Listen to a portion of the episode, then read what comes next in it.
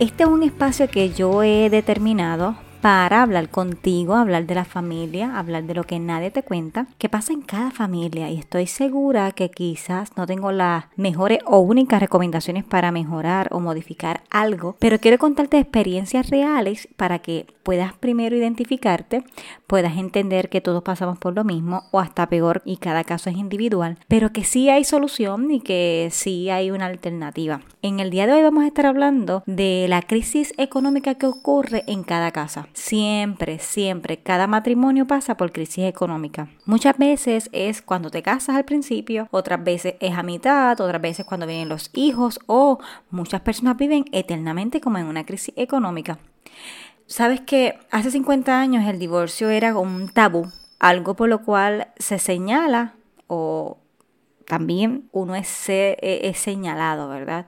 Y era como como que no pasaba, no, sucedía, era algo bien grave. Pero en estos tiempos, ahora mismo, más o menos eh, de cada 100 matrimonios ocurren 17 divorcios. Y muchas veces, o la mayoría de las veces, creo que es la segunda causa de divorcio, es por problemas económicos. Quiero hablarte de algunas cosas que pasan este, o qué debe estimar esta persona, o mejor dicho, esta pareja que se quiere casar, eh, qué debe tener en cuenta antes de casarse para evitar conflictos en esa área. Siempre va a haber un momento de prueba, nos pasa a todo, es porque es parte de la madurez, es parte de, como yo siempre digo, que el matrimonio es un equipo que se une, obviamente, para, eh, mira, para enfrentar cosas. No es lo mismo pasar una crisis económica solo que pasarla con una persona a tu lado. Así que Primero que nada, se tiene que tener un presupuesto. Antes que te cases, es bien importante que hable esto.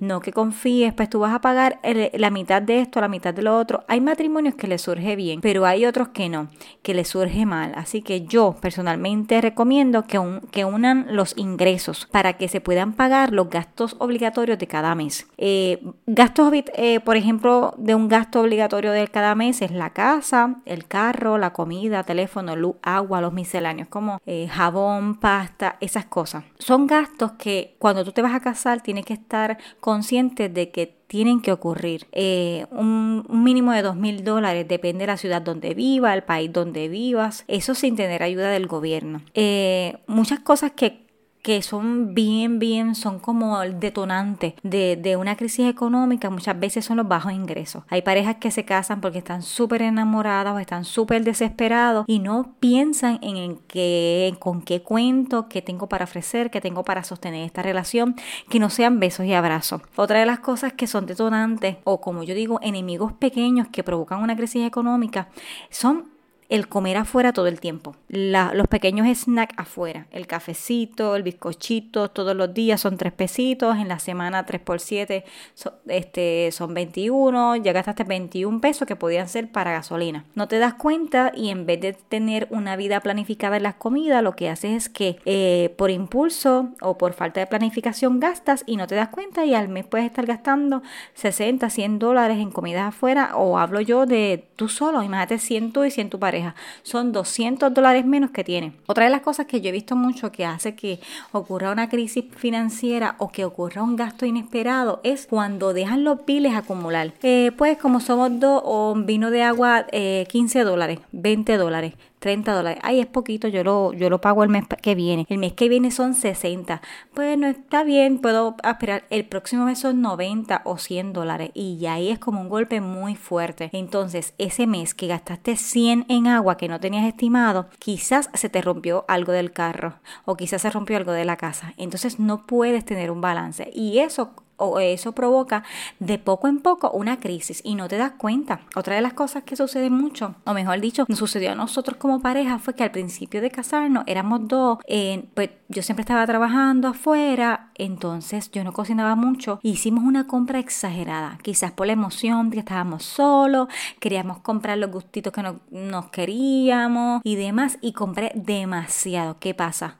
Se me empezó a, dañar la compra. Eso es pérdida. Y aunque tú no lo creas, esas pequeñas cosas son las que provocan crisis económica. Porque si, si tu compra que realmente usas es de 100 a 150 dólares, eh, eh, hiciste 200 a 300 dólares, pues gastaste de más 200 dólares que podría ser para entretenimiento, para los gastos del mes o para ahorro. ¿Me siguen? No es como que yo soy especialista en presupuesto ni especialista en nada, de, pero el, el día a día, eh, muchas veces mis crisis económicas o los problemas económicos que hemos tenido como matrimonio, hemos aprendido e identificado cuáles han sido los detonantes. Y esto nos ha ayudado a que que podamos mejorar. Y es por eso que grabo este, esto, porque yo sé que los que me están escuchando en algún momento han tenido una crisis económica, han, se, han, visto cortos y es porque eh, estamos gastando por impulso. Otra de las cosas también es, eh, aunque son biles necesarios y obligatorios, un ejemplo, lavar todos los días. Mira, gasta agua y luz de más o lava el carro todos los fines de semana. Entonces son dos personas, pero tienen 120 de luz. ¿Cómo? ¿Cómo es posible? Pues mira, no te das cuenta y eres tú mismo, es tu esposa. Y tú sabes que, que todo esto no es para señalar ni sentarte a reclamar, mira que tú eres la que gasta, tú eres el que gasta. No, no es eso. Es que tomen conciencia de las cosas que hacen para que así puedan tener una división de ingresos correcta y sepan por dónde se va el dinero. Un ejemplo, ir de compra sin necesidad, tener muchas tarjetas. Mira, si tú no necesitas, tanta ropa, pues no sigas comprando. Eh, eh, ¿sabes? No hay necesidad de tener 10 maones, 10 camisas blancas, 10 camisas rojas, 25 trajes, eh, 40 par de zapatos. Eh, no, no hay necesidad. De verdad que no hay necesidad. Ponte a pensar, ponte a pensar cuáles son los más que tú usas pues mira, eso que tú no usas, o véndelo, dónalo, regálalo y no compres por impulso, compra por necesidad. A veces yo sé que en cada closet que ustedes tienen, tienen una pieza que la compraron solamente para un motivo y ya, o tiene mucho brillo o es muy sencilla que no pueden seguir usándola. Otra de las cosas es tener muchas tarjetas de crédito. Son buenas, para muchas personas le funcionan y está súper, no estoy en contra. Regularmente hay personas que se emocionan tanto porque le aprueban una buena cantidad y la desesperación eh, porque hicieron una mala planificación del mes y cuando abren la cartera no tienen chavo y lo que ven en la tarjeta y la pasan. No tienes para pagar ese mes, vas a tener para pagar la próximo mes la tarjeta. O sea, seamos conscientes de esas tarjetas que tenemos que realmente sean para necesidad y yo de ahí no te puedo abundar porque realmente no soy buena en ese tema. Pero sé que hay personas que son estudiosos y analistas en esas áreas de las tarjetas y yo te recomiendo que si tú tienes un problema con eso o te gustaría aprender cómo se usan, pues mira, lo hagas. Otra de las cosas que provocan de poco en poco una crisis financiera financiera, disculpen, es tener vicios, cigarrillo, alcohol, drogas, vicio comprarse zapatos, vicio, vicio algún tipo de comida, juegos al azar, vicio de algún tipo de hobby. Y tú dices, ¿cómo? Sí. Hay parejas que no quieren darse cuenta y tienen la, ¿sabes? Cumplen con los gastos del mes, pero no, no, nada más. No quieren darse cuenta de cosas que gastan mensuales viciosamente. Un ejemplo, nosotras las mujeres, para no tirarle a los hombres, tenemos eh, tres listis rojos, tres rosas, tres violetas, tres cremas, tres marrones. ¿Por qué tenemos que tener tres si podemos tener uno rojo, uno rosa, uno clear? Porque tenemos que tener eh, cinco máscaras, tres, tres paletas de sombra. Y pueden decir, ay, coral, pero imagínate. Yo creo que no es que esté mal, ¿verdad? No me malinterpreten. Es que si por esos gastos innecesarios, quiero que le den saludos al pájaro de la vecina, gracias. Tengo que hacer ahora el podcast, ¿verdad? Porque le había prometido que iba a ser el jueves y por problemas técnicos y demás de tecnología, pues hoy es sábado y los estoy haciendo, así que no quiero pasar un día más. Así que saludos al pájaro de mi vecina. Eh, seguimos. Lo que quería decirles es que por gastos innecesarios no te quedes corta o no te, no te quedes corta en esa salida eh, semanal que tú debes tener con tu matrimonio, con tu esposo tu esposa. Es mejor salir semanal a un lugar, a un date semanal y alimentar el matrimonio que tener cuatro lipsticks de 10 pesos cada uno. Me siguen. 10, cuatro lipsticks de 10 pesos cada uno tienes 40 dólares o con el TAC 45. Ahí tienes una comida para dos con tu esposo. Quiero que seamos conscientes, ¿verdad?, de que nosotros tenemos el control y la capacidad de ser conscientes, valga la redundancia, de los gastos que hacemos, porque así podemos evitar una reclamación de tu pareja innecesaria o, un sentimiento de culpa. ¡Wow! Gasté de más. Mm, podía cocinar, comí demasiado afuera esta semana, planifica las comidas, planifica la salida. Eh, cuando tenemos todas estas cosas que son detonantes para provocar una crisis financiera, regularmente no tenemos ahorro, no hay dominio propio. Muchas veces yo creo que las crisis más comunes en los matrimonios financieras es cuando son los días festivos, cuando viene Navidad, cuando viene eh, Reyes, en estos días festivos nos convertimos en, en Santa Claus, queremos regalarle un detallito a cada uno, de pesito en pesito, no es que sea esta caña, no es eso, es que planifiques, planifiques, ahorra durante el año para que esos gastos de, de quizás de cumpleaños, de aniversario, de, de, vacaciones, sean de poco en poco y no eh, desatiendas los gastos que tú tienes que hacer. No pospongas un bill para que entonces no sientas el golpe. Y tú sabes que yo he escuchado yo he hecho esta pregunta muchas veces. Yo he escuchado de matrimonios que dicen, mira, no, nosotros tenemos la, la, el dinero separado y no hemos tenido problemas. Pues mira, fantástico, no hay problema. Pero también yo he escuchado de parejas que no, él no me dice qué hace con el dinero. Y pues yo tampoco le digo qué yo hago con el mío. Solamente después que la, luz, el agua, eh, todo esté saldo, pues estamos bien. Pero sabes qué?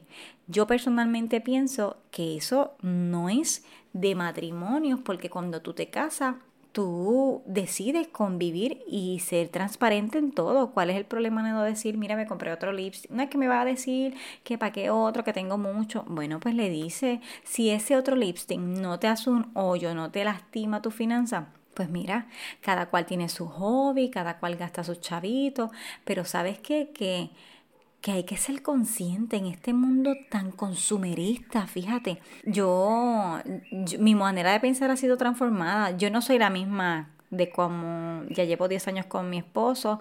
Cuando yo me casé al principio o quizás soltera gastaba mucho, bien impulsiva, emocional y de momento cuando llegaba el bill, oh, me quedé sin nada, oh my God, oh Dios mío, súpleme, ¿verdad? Porque recurrimos a Dios o buscamos otro trabajo o algo de ganar extra, pero cuando me di cuenta, o mejor dicho, nos dimos cuenta, lo que hicimos es, yo, yo te voy a recomendar lo que nosotros hicimos. Cogimos papel y, y papel, lápiz y papel y comenzamos a anotar los gastos mensuales, los ingresos y comenzamos a dividir el dinero no para reclamarnos ni culparnos, ni para decir, adiós, pero yo trabajo, yo me merezco esto. No, es, es sin actitudes. Hicimos un análisis de las entradas y salidas y por dónde se va el dinero. Hicimos ajustes en acuerdo, obviamente, y pudimos ver que salimos a flote. Pudimos ver que la planificación y la comunicación fueron elementos eh, necesarios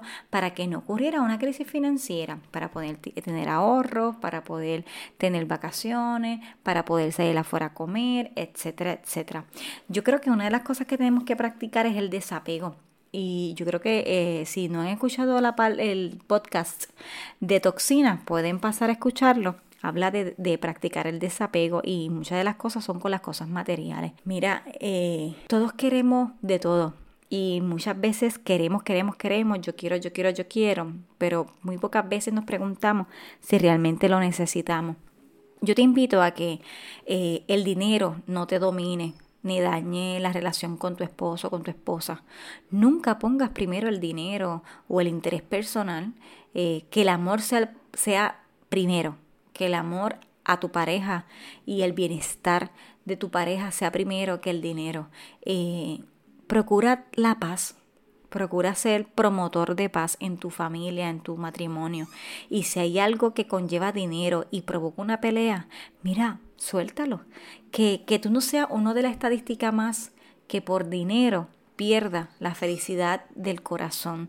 Porque el dinero sí da felicidad. Yo no puedo mentirte, te da felicidad pero al fin y al cabo el amor de tu esposo, de tu esposa, de tu familia vale más que dinero. ¿Cuánta gente tiene todo y están vacíos? ¿Cuánta gente tiene todo y están divorciados?